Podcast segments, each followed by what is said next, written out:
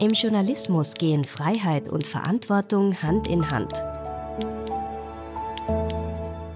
Mit welchen Themen sich die Selbstkontrollinstanz der Zeitungen Österreichs, der österreichische Presserat, beschäftigt, erfahren Sie in unserem Podcast über Medienethik.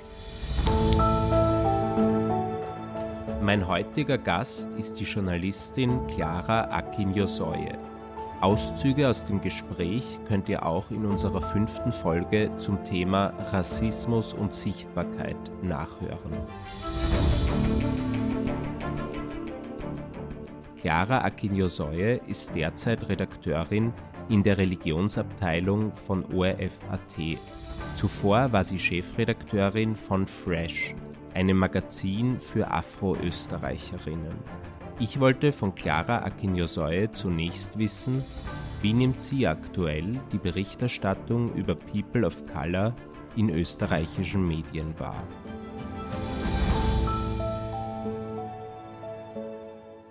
Ja, ganz grundsätzlich die Berichterstattung über People of Color. Da muss man dazu sagen, dass man da unterscheiden muss zwischen Menschen, glaube ich, die hier in Österreich leben und das auf der anderen Seite zum Beispiel die Afrika-Berichterstattung. Da möchte ich da zwei Punkte nennen.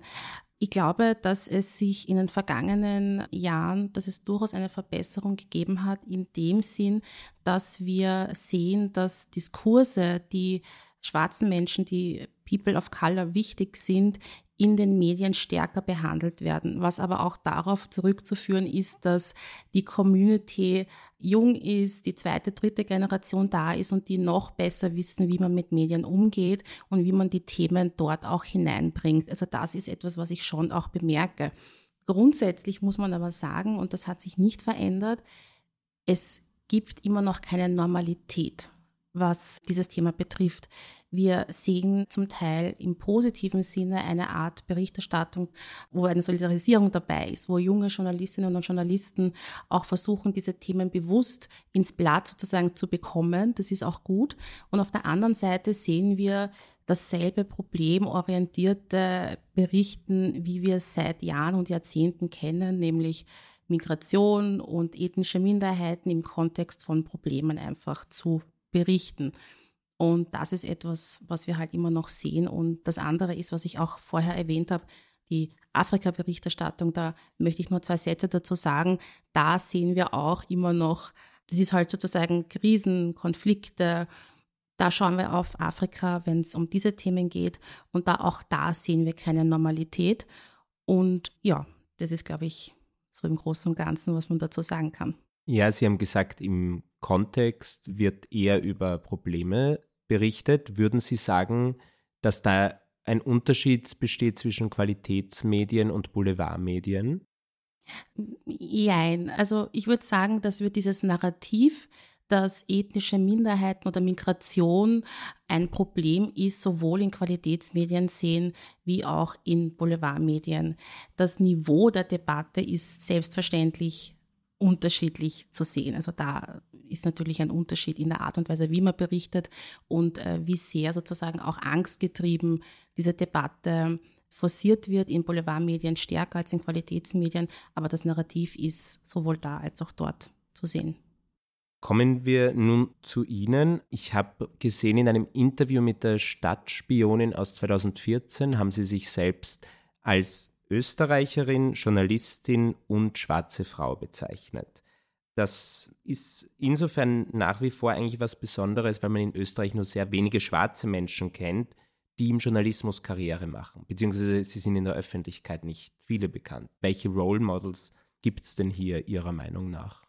Ja, also ich glaube zum einen, dass es sehr, sehr wichtig ist, dass es Vorbilder gibt, für die Community, für junge Leute, die in den Journalismus wollen. Und ich glaube, da kann man auch schon einen Stefan Lenglinger vom ORF nennen, der ähm, jedes Mal, wenn ich ihn auch sehe im Fernsehen, wie er die ZIP äh, moderiert, mir denkt, super, also das geht auch nicht weg, dieses Gefühl, das ist einfach super. Und ich glaube, dass das einfach auch vielen jungen Leuten, die noch ORF schauen, die das sehen, dass er da sitzt und äh, moderiert, dass die dann natürlich auch das Gefühl haben, das ist ein Vorbild, ich kann das auch schaffen. Und so gibt es auch andere, ich nehme da zum Beispiel Claudia Unterweger oder Dalia Ahmed oder Vanessa Spannbauer und so gibt es mittlerweile auch einige andere, aber wir sind natürlich immer noch eine kleine Minderheit. Würden Sie auch sagen, dass es nach wie vor Hürden im österreichischen Journalismus bzw. der Medienbranche als Arbeitsplatz gibt für schwarze Menschen und People of Color allgemein? Ja, das ist definitiv der Fall. Also es gibt auf jeden Fall Hürden und die sind oftmals daraus begründet, dass der Journalismus immer noch ein sehr abgekapselter Beruf ist. Um dorthin zu kommen, braucht man gute Kontakte in die Branche.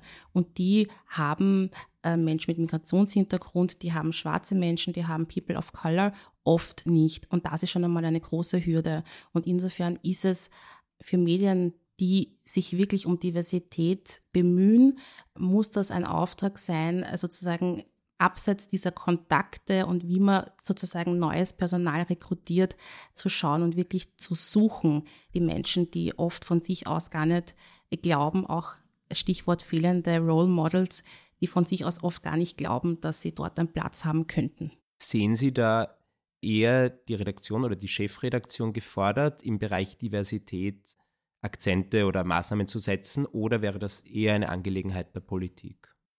Ich sehe da besonders die Medienmanagerinnen und Medienmanager, die Chefredakteurinnen und Chefredakteure gefordert.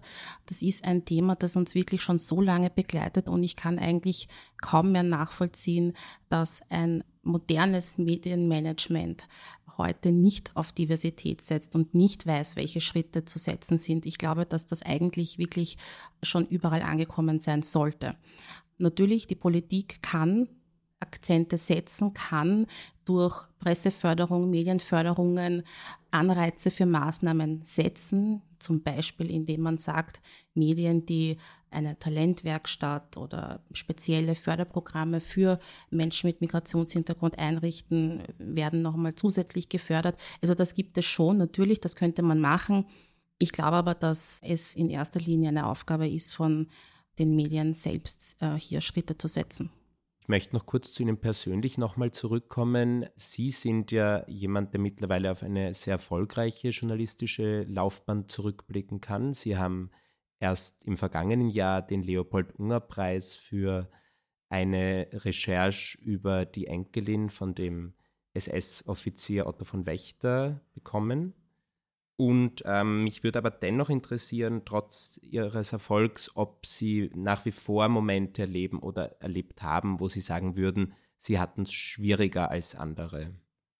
Ich glaube, dass wenn man Angehöriger einer ethnischen Minderheit ist, dann hat man grundsätzlich es schwieriger in einer sozusagen weißen Mehrheitsgesellschaft. Und da nenne ich jetzt einmal ein kleines Beispiel.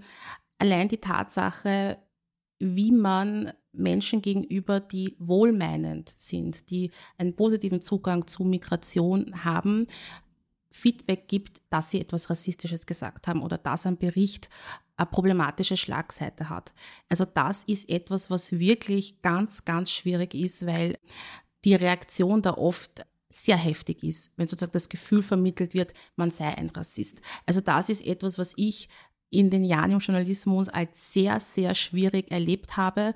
Und dann auch natürlich hört man dann, man sei übersensibel oder solche Sachen. Also da würde ich sagen, das ist einmal was Unangenehmes. Und das andere ist, dass man natürlich sich bewusst sein muss, und mir ist das sehr bewusst, dass es immer noch Menschen gibt, die auch Schwierigkeiten damit haben, dass eine schwarze Frau in Österreich Journalistin ist und die das auch in sozialen Netzwerken oder auf Plattformen auch kundtun. Also dass es da einfach Rassistinnen und Rassisten gibt, die das beurteilen, was man macht, kritisch beurteilen, das ist natürlich auch klar. Eine Nachfrage, weil Sie gesagt haben, da stößt man auf wenig Verständnis. Haben Sie vielleicht ein konkretes Beispiel, was nach wie vor im österreichischen Journalismus ist schwierig durchzusetzen in diesem Bereich? Na, nehmen wir das Beispiel in einem Videobeitrag, in einem TV-Beitrag, in einer Doku, wo auch immer, kommen schwarze Menschen gar nicht vor, sie werden nicht thematisiert und das einzige Bild, wo sie dann vorkommen, sozusagen jetzt nur bildlich, da geht es um Kriminalität. Und wenn man dann sagt, da ist sozusagen für mich eine Textbildschere. Ich weiß jetzt nicht, es, warum es geht um Kriminalität und es werden schwarze Menschen gezeigt, warum. Ja, und das ist etwas, da kann das schon schwierig sein, sowas auch ganz ruhig vorzubringen. Ja?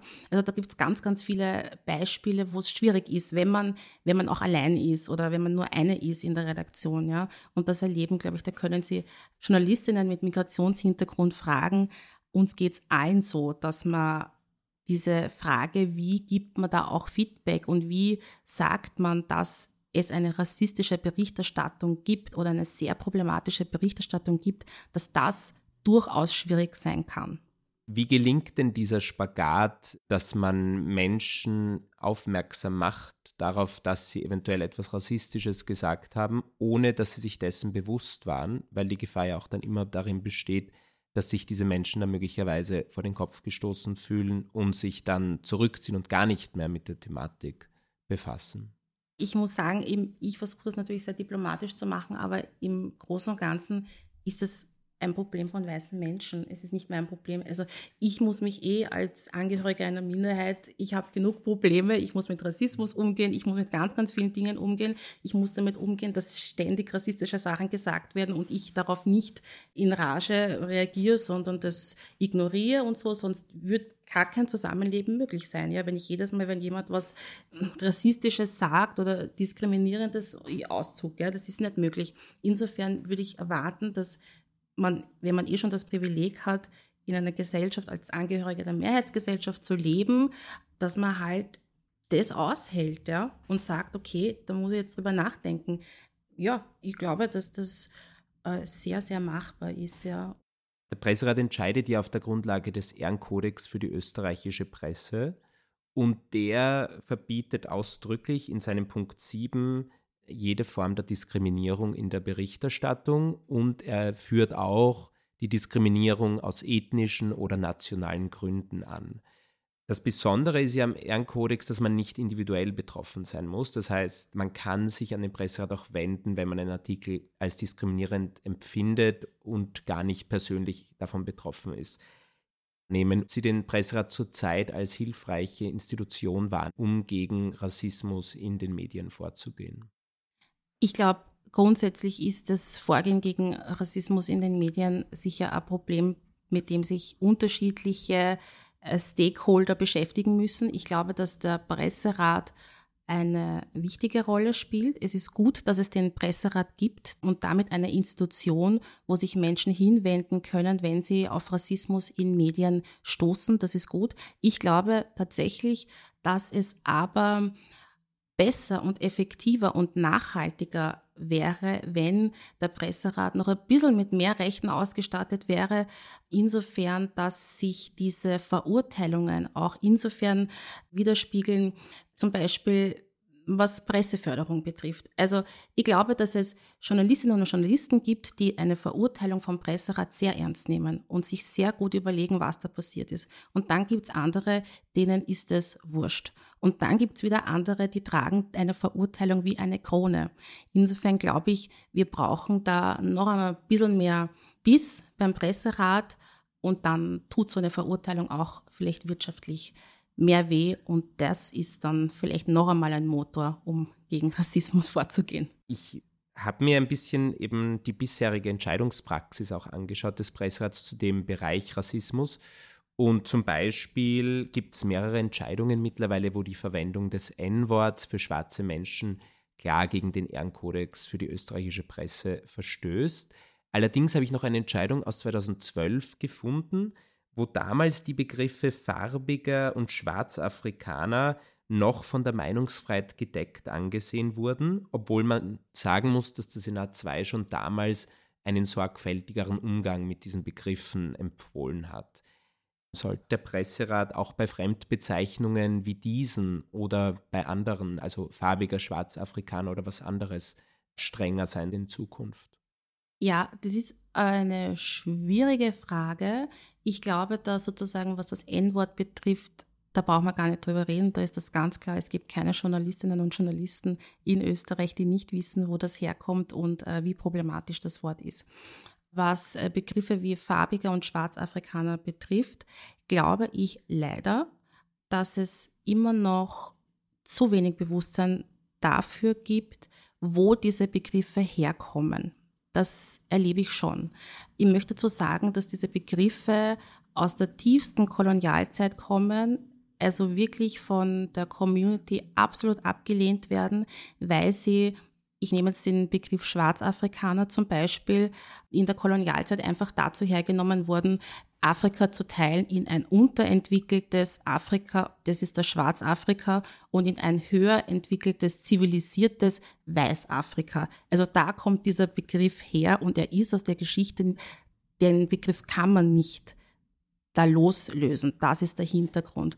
Und insofern glaube ich, also ich bin nicht für den Begriff, ich bin dafür, dass man ihn nicht verwendet. Ich glaube aber, vielleicht braucht es auch beim Presserat, der für mich so eine Institution ist, die quasi rote Linien aufzeigt. Vielleicht braucht es eine gelbe Karte auch, ja, wo man sagt, das ist eine Abmahnung, das ist nicht zu verwenden. Noch einmal ganz klar erklärt, warum und dann schaut, wo wir vielleicht damit hinkommen. Ich greife dann nämlich nochmal auf das Interview, das ich mit Ihnen gelesen habe, zurück. Da haben Sie auch gesagt, dass eben man eigentlich ja aufwächst, ohne das Gefühl zu haben, anders zu sein. Und dann bekommt man sehr früh diese Frage gestellt, woher kommst du denn? Und wo zieht man da die Grenzen? Sollten wir eher von schwarzen Menschen sprechen? Andere verwenden dann sofort den Begriff MigrantInnen. Also wie kann man da eine Grenze ziehen? Ist das wichtig? Und wie würden Sie das selbst einschätzen? Ja, also diese ganze Begriffsdebatte, ich glaube, die ist auch schon sehr alt und sehr kompliziert. Tatsächlich ist es ja so, dass schwarze Menschen einen Migrationshintergrund haben können oder eben nicht. Ich habe einen, weil meine Eltern sind eingewandert. Ich bin eingebürgert worden mit sieben. Ich habe einen Migrationshintergrund. Wenn ich jetzt Kinder hätte, dann hätten die keinen Migrationshintergrund, wären schwarz. Also diese Definitionsfrage, das ist recht schwierig, ja. Ich glaube, dass worum es tatsächlich geht in den Medien oder gehen sollte, ist, dass wir versuchen sollten, die ethnische Vielfalt und die religiöse Vielfalt und die kulturelle Vielfalt, die es in Österreich gibt, abzubilden in Personal und in der Berichterstattung, unabhängig davon, wie die Definition jetzt für jeden Einzelnen ist. Das muss man sich dann von Fall zu Fall, so wie es Journalistinnen und Journalisten gewohnt sind, anschauen, wie jemand zu bezeichnen ist. Jetzt will ich nochmal zurückkommen. Sie haben es vorher schon angeschnitten, dass es auch in vielen Bereichen leichter oder besser geworden ist. Im Bereich Diversität äh, könnten Sie vielleicht ein paar konkrete Beispiele nennen, wo Sie positive Entwicklungen in der Medienbranche und im Journalismus sehen? Also man kann schon sehen, dass es auch einfach mehr Journalistinnen und Journalisten mit Migrationshintergrund gibt. Das ist etwas, was vor 10, 15 Jahren einfach noch nicht so der Fall war. Wir sehen eben zum Beispiel Stefan Lenglinger in der Zeit im Bild. Das ist ein Signal, ein positives Signal. Wir sehen auch in anderen Medien, also ich nehme jetzt den Kurier zum Beispiel, der eine Plattform, also so sich wirklich wendet auf einer Plattform an auch Menschen mit Migrationshintergrund, auch mehrsprachig berichtet. Auch das finde ich eine spannende Entwicklung. Insofern kann man sagen, es passiert ein bisschen was, ja. Es ist jetzt kein Stillstand, aber es ist noch nicht genug. Sie haben einige Role Models bereits genannt, aber mit Blick auf Ihre journalistische Laufbahn würde ich Sie ja auch dazu zählen. Was können auch Role Models aus Ihrer Sicht machen, um noch mehr Menschen in den Journalismus zu bringen, die selbst schwarze Menschen sind oder Migrationshintergrund haben? Ich glaube, was man natürlich machen kann, ist sozusagen seine Erfahrungen zu teilen, versuchen vielleicht auch mit einem Mentoring junge Leute zu begeistern für den Beruf, wenn sie nicht ohnehin schon begeistert sind. Die Netzwerke, die man selber aufgebaut hat, im Laufe der Jahre weiterzugeben, um zu versuchen sozusagen, weil wie gesagt, der Journalismus ist immer noch ein Beruf, wo man Netzwerke braucht, da einfach zu unterstützen. Und das andere ist halt in den Medien sich einzusetzen, in den Medien, in denen man arbeitet, aufzustehen und zu sagen, wir brauchen mehr Diversität. Und das ist sozusagen dort, es kann so viel Interesse geben, wie man möchte, aber wenn Medien nicht sich öffnen, dann hilft auch das nichts. Also insofern ist das auch noch etwas, was man tun kann und was ich schon auch versuche zu tun. Wir haben eben schon davon gesprochen, was Chefredakteurinnen und Chefredakteure machen können, um Diversität zu fördern. Es kommt aber auch immer wieder das Argument, man finde nicht genug. Das erinnert dann immer wieder auch, wenn es um das Thema geht, mehr Frauen in Führungspositionen, es gäbe nicht genug. Gibt es tatsächlich noch zu wenige oder ist das ein vorgeschobener Einwand? Ja, mich würde interessieren, die Leute, die das sagen, dass sie nicht die Leute gefunden haben, wo sie gesucht haben. Also ich glaube das persönlich jetzt nicht, dass man nicht Menschen mit Migrationshintergrund findet. Und wenn das tatsächlich so ist, dass man sie nicht findet, dann muss man sie ausbilden. Also das ist ganz klar. Wir brauchen und es muss unser Anspruch sein in den Medien, dass wir die Gesellschaft repräsentieren. Da führt kein Weg dran vorbei. Und wenn ich keine Journalistinnen mit Migrationshintergrund habe, die ich einstellen kann, dann muss ich sie fördern und dann muss ich sie aufbauen. Ganz einfach. Das führt mich gleich zur nächsten Frage. Wäre es dann vielleicht auch gut, eine Quote im journalistischen Beruf einzuführen? Also so wie es eine Frauenquote selbstverständlich mittlerweile gibt, dass man eine Quote macht für People of Color, Menschen mit Migrationshintergrund? Wie könnte das ausschauen? Dazu muss man sagen, dass es eben nicht überall selbstverständlich eine Frauenquote gibt. Da kämpfen wir immer noch um verpflichtende Quoten. Und ich persönlich bin ein Fan von Quoten. Ich glaube, dass sie etwas bringen. Ich glaube, dass es, und das würde ich auch als eine Selbstverpflichtung absolut äh, gutheißen, wenn Medienbetriebe sich eine Quote auferlegen. Ich sehe nur immer noch nicht eigentlich wirklich sowohl Bewusstsein als auch Bekenntnis dafür, dass man Diversität im eigenen Haus umsetzen will. Da sind wir von Diskussionen über Quoten, denke ich, noch ganz, ganz weit entfernt. Etwas, was mir auch noch aufgefallen ist, vorher haben Sie gesagt, wir brauchen einfach auch Menschen aus allen möglichen Schichten und die den unterschiedlichen Background haben, sollten in den Medien irgendwo abgebildet sein. Wir sehen aber, das ist nicht unbedingt so. Also nach wie vor eben sind schwarze Menschen zum Beispiel definitiv in den Medien unterrepräsentiert. Jetzt wieder aus der Sicht des Presserats. Wir haben natürlich den Grundsatz, man kann einem Medium nicht vorschreiben, worüber es berichtet. Das ist Ausdruck der Pressefreiheit. Wie bewerten Sie das aus der Sicht auch als Betroffene und Journalistin? Welche Anreize könnte man setzen, dass Medien inhaltlich auch mehr berichten?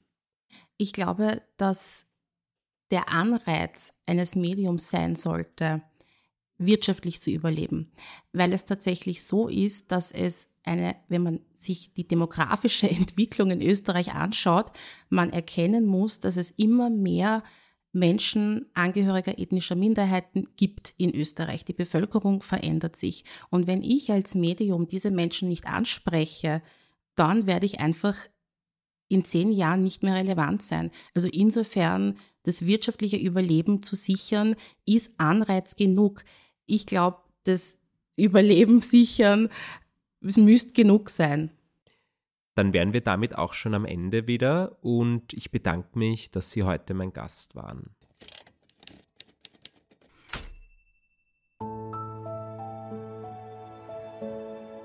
Die aktuelle Ausgabe des Fresh Magazins ist zu erwerben auf blackaustria.info. Die Beratungsstelle Zara, Zivilcourage und Antirassismusarbeit finden Sie online auf zara.or.at und telefonisch unter 0043 1 929 1399. Montags bis Mittwochs sowie freitags von 10 bis 15 Uhr und donnerstags bis 18 Uhr. Diese Infos zum Nachlesen finden Sie auch in unseren Show Notes. Moderation Luis Paulitsch. Recherche Edwin Ring und Luis Paulitsch. Redaktion Iris Haschek. Schnitt Kari Koren. Sprecherin Iris Haschek. Über Medienethik ist eine Kooperation des österreichischen Presserates mit dem Verein zur Förderung eines selbstbestimmten Umgangs mit Medien. Die Folgen werden auch von Radio Orange ausgestrahlt. Eine Produktion von Inspiris Film www.inspirisfilm.tv